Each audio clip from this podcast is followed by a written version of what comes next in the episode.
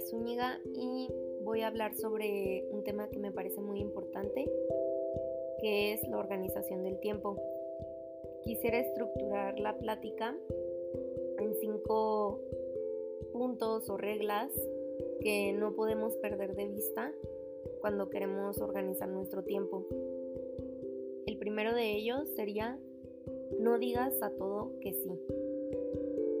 Confieso que en lo personal me suelo sentir comprometida con toda la gente y a todo quiero decir que sí.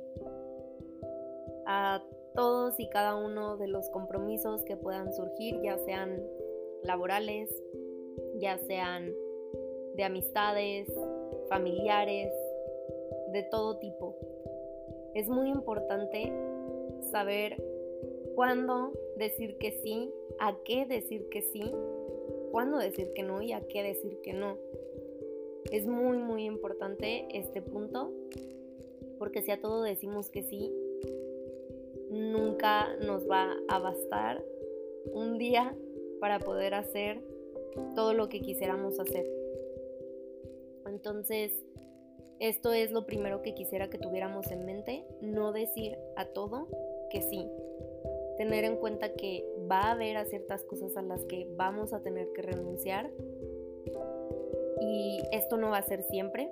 Puede ser que algunos días le dediquemos más tiempo a ciertos asuntos y otros días le, dedicaremos el, el tiempo a el resto de los asuntos que no atendimos. Entonces, una vez dicho esto, me gustaría pasar al siguiente punto, que es priorizar. Una vez que ya tenemos en nuestra mente esta pequeña regla, no digas a todo que sí, ok. Entonces, ¿a qué voy a decir que no? ¿A qué voy a decir que sí? Para saber esto es muy importante conocer cuáles son nuestras prioridades. Y que esas prioridades que nosotros digamos que son prioridades sean verdaderas. ¿A qué me refiero con esto?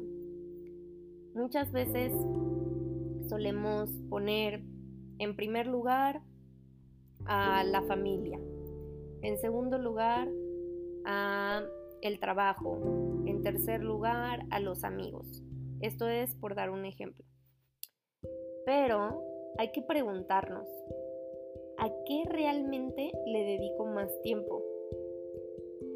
Yo puse en primer lugar a mi familia. ¿Es a quien realmente le dedico más tiempo? ¿Es a quien realmente hago un esfuerzo para abrirle un espacio cada día de la semana? Si no haces un esfuerzo ni siquiera para dedicarle a esa prioridad que tú colocaste en el número uno una parte de tu tiempo, quiere decir que no es tu prioridad número uno realmente. Entonces, hay que fijarnos primero en cuáles son nuestras prioridades verdaderas. Muchos de nosotros solemos dedicar mucha parte de nuestro tiempo al trabajo, entonces hay que tratar de equilibrar nuestras prioridades. Si es que no se puede poner una encima de la otra, hay que tratar de equilibrarlas y darnos primero cuenta de a qué parte de nuestra vida le estamos dedicando más tiempo, porque esa es nuestra verdadera prioridad, la que estaría en el número uno. En caso de que no te guste, ¿cuál fue el resultado de tu priorización real, claro que la podemos modificar. Y es en este punto en el que podemos reordenar nuestras prioridades. Ok, ya me di cuenta que no es cierto. Yo decía que mi familia es mi prioridad número uno, pero la verdad es que apenas si veo a, a mi familia en los días, en el día a día. Entonces tengo que modificar esto tengo que cambiar esto, yo quiero que mi familia esté en el número uno. No pasa nada. Se reordenan nuestras priorizaciones.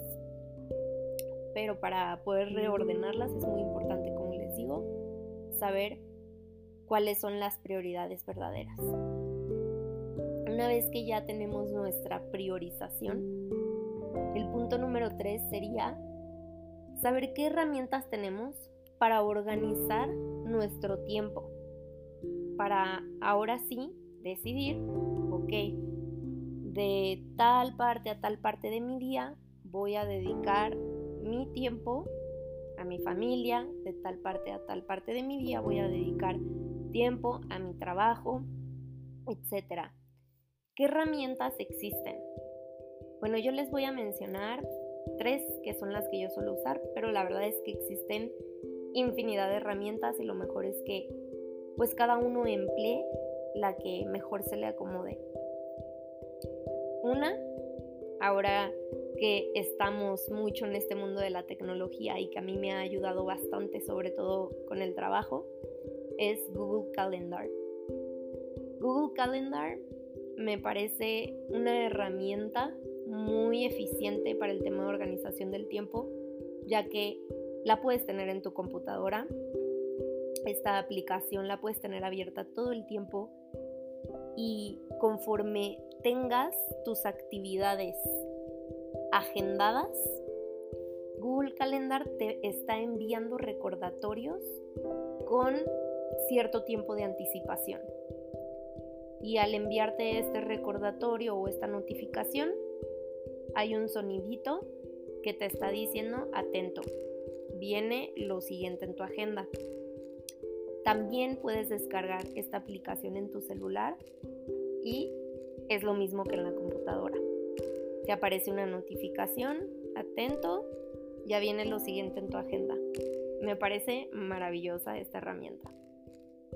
Otra herramienta que yo también suelo emplear a la antigüita tal cual, una agenda. Una agenda en versión libreta para escribir sobre ella cada día de la semana, cuáles son tus actividades que vas a realizar, en qué horario. Y ya bueno, si queremos ser más detallistas, hasta le podemos agregar lugar y todo lo que a nosotros nos sirva, incluyendo cualquier tipo de anotaciones. Otra herramienta que yo suelo emplear es tal cual en la aplicación de notas de mi celular. Un día antes, cuando estoy a punto de dormir, suelo hacer un listado de todos los pendientes que tengo el siguiente día. Y así puedo organizar de la manera más actualizada mi día siguiente. ¿A qué me refiero con la manera más actualizada?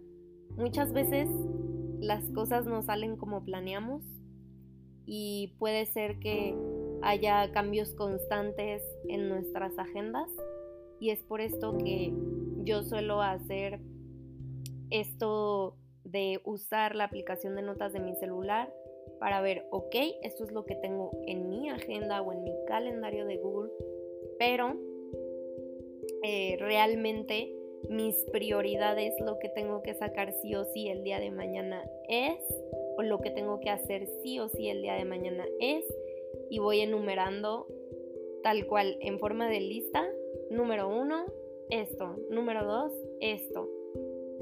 Entonces creo que me parece una herramienta más bien complementaria a las dos ya mencionadas. Y eh, el siguiente punto sería compromiso. Si ya tenemos en nuestra mente la regla de no decir a todo que sí, ya priorizamos, ya sabemos cuál es nuestra prioridad número uno, dos, tres. Ya sabemos qué herramientas tenemos para organizar, que digo, además de las que yo dije, sé que existen muchas más. Ahora hay que comprometernos a realmente seguir nuestra agenda. Sé que no siempre nos va a salir como planeamos, siempre van a haber contratiempos, cosas que simplemente no esperábamos que sucedieran, pero en la medida de lo posible, comprometernos a cumplir con nuestra agenda y nuestras actividades previamente determinadas. Y el punto número 5 es constancia. La constancia es muy muy importante para que la organización del tiempo lo vuelvas una parte de tu día a día y algo que te caracterice, ser una persona organizada con su tiempo. Esto es para que la organización del tiempo no sea algo pasajero, sino que se quede en ti. Esto fue todo. Muchas gracias por escucharme.